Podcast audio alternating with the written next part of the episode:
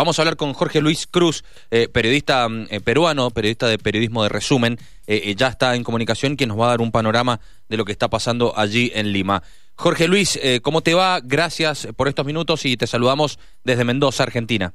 Un saludo a todos por allá y aquí hay lo que necesiten.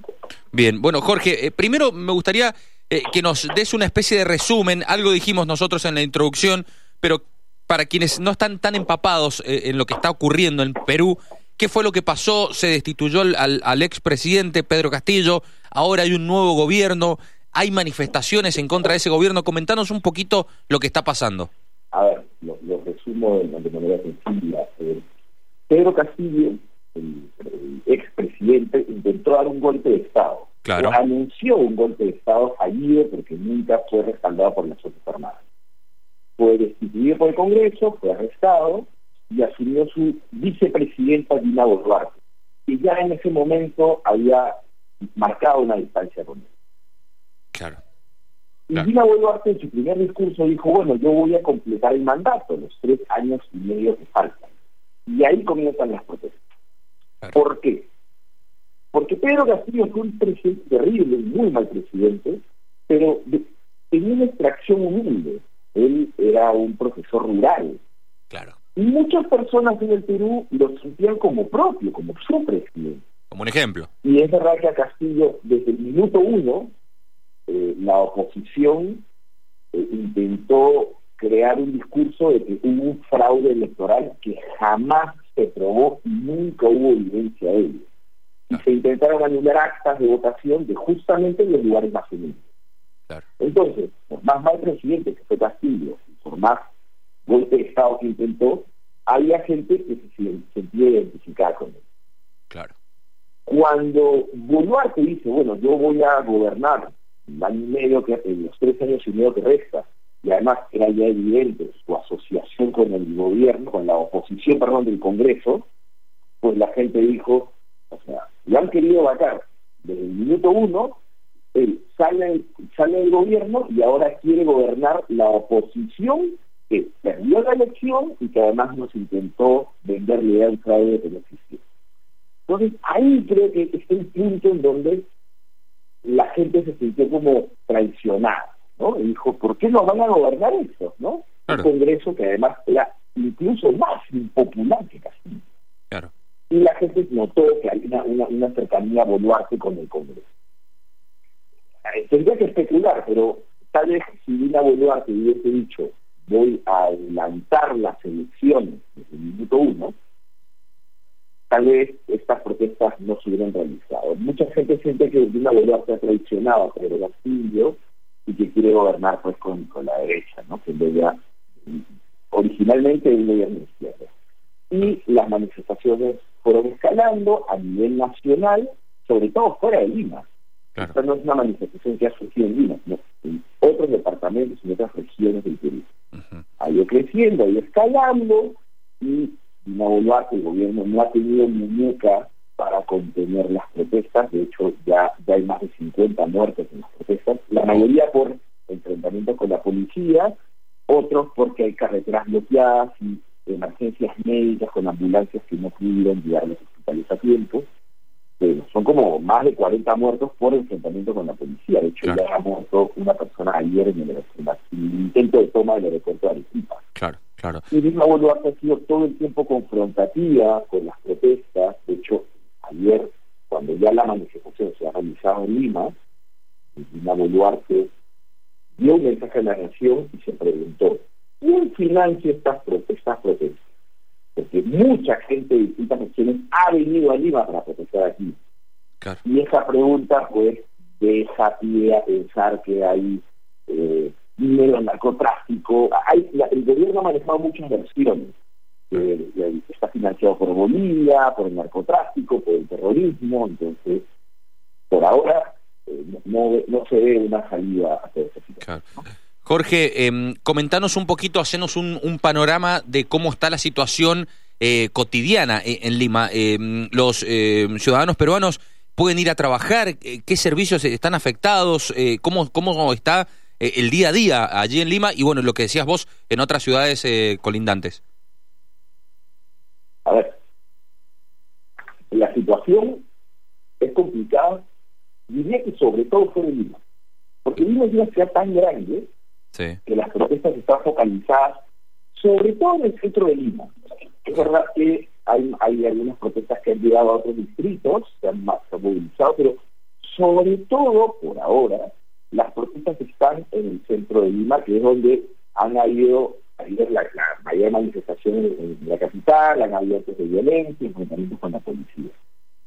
El problema son otras ciudades, Arequipa, Puno, eh, ciudades que son más pequeñas que Lima y en donde las manifestaciones sí realmente han paralizado el comercio. En Cusco, que es una ciudad evidentemente turística, pues la afluencia de turistas es muy baja. Claro, sí, sí, sí, me Cusco imagino. También han muerto muchas personas. Eh, entonces, sobre todo, los comercios y la actividad económica en ciudades como Arequipa, Cusco, Puno, Juliaca, se ha visto bastante afectada las sociedades que viven del turismo, en buena parte, y la economía está paralizada, ¿no? Claro.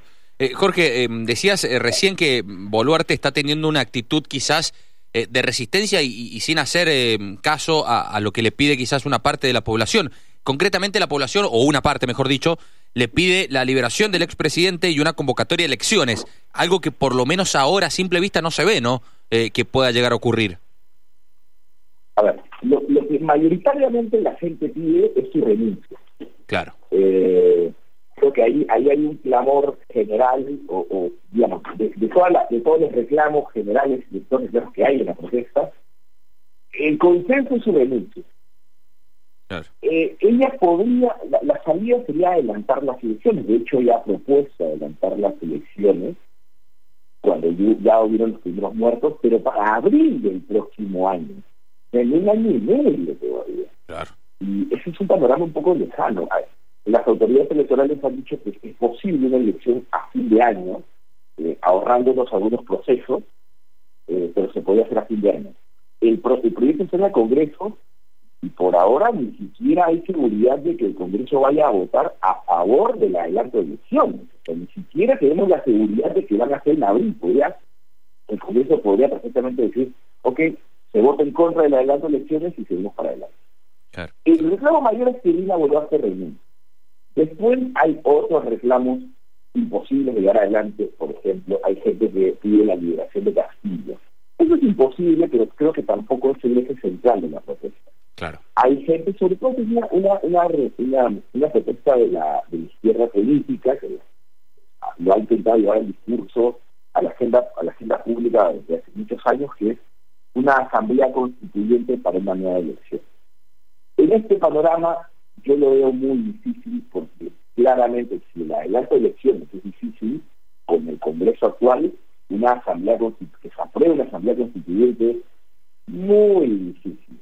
Lo que sí creo es que si hay adelanto de elecciones, este va a ser un tema que se va a debatir, ¿no?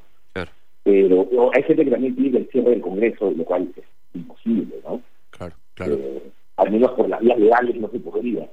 Claro. Eh, creo que lo más concreto sería, la, propuesta más concreta sería renuncia. Y que además se adelanten las elecciones.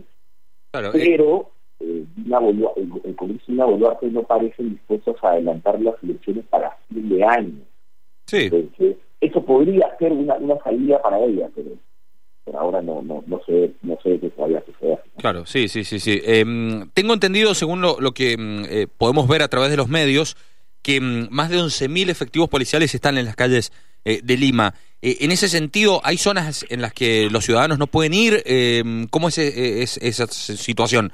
¿Uno puede caminar libremente? Sí, sí, sí, se puede caminar libremente, pero se ven, por ejemplo, en, en algunas zonas militares eh, o una mayor presencia de, policías. La zona más complicada, más allá de Miraflores, que es donde es como un centro turístico aquí en Lima, donde está, el al mar, está el centro comercial Arcomar, que es muy visitado.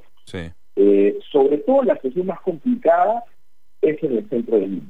Porque evidentemente en el centro de Lima está el Palacio de Gobierno, está el Congreso, está la sede judicial, la Fiscalía, están las, las sedes principales, de, las, principales sedes de las instituciones públicas más importantes. Claro, claro. Ahí fue donde ayer se realizó el, la, la, manifestación manifestaciones, la llamada toma de Lima.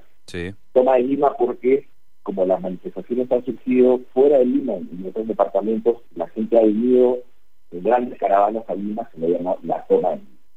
Ayer fue la gran concentración, fue la primera protesta, eh, hubo muchos actos de violencia, enfrentamientos con la policía, eh, agredieron a algunos periodistas, lamentablemente, y se espera que eso se repita hoy, que nuevamente haya manifestaciones en el centro de Lima. Por ahora no hay ninguna medida del gobierno que impida la manifestación, pero vamos a ver cómo, cómo, cómo reacciona si que las manifestaciones continúan, si siguen habiendo enfrentamientos con la policía, sí. eh, se queda, estados de sitio, no, hay muchos rumores, pero nada concreto por ahora. Bien. Jorge, la última, eh, ¿esta situación ha generado algunas otras eh, consecuencias, eh, digo, económicas, quizás inflación o algún otro problema? En el corto plazo, no. acá lo más trágico, y hay que decirlo, es más allá del tema económico, eh, que está afectando el comercio que probablemente tenga un impacto. Hay millones de pérdidas, evidentemente. Importante. Aquí la mayor tragedia son las muertes. Claro. hay más de 50 peruanos fallecidos en mes y medio de gobierno. Qué locura. Y la Boluarte tiene más muertos que días como presidenta. Claro. Esa es realmente la, la gran tragedia, porque a veces hablamos de, pérdidas económicas y cómo afecta la economía, pero acá la gran tragedia es que 50 compatriotas han fallecido en protestas, y un policía, un policía que fue quemado, se dice que vivo. Claro. Eh, entonces, acá acá hay familias invitadas, y esa es la gran tragedia, porque el dinero finalmente se puede recuperar, pero, pero la vida, las vidas no. Creo que son días trágicos para el Perú, más allá de, cierre de comercio, más allá de, de, eso afecta también a la economía familiar, pero pero esas vidas lamentablemente no se van a recuperar y ha escrito una página negra en el servicio. Jorge, ha sido muy amable, muy claro. Le agradecemos, le mandamos un abrazo y bueno, nos solidarizamos con todo el pueblo peruano. Esperemos que se solucionen las cosas. Gracias. Un saludo para toda la comunidad peruana también por ahí. Saludos.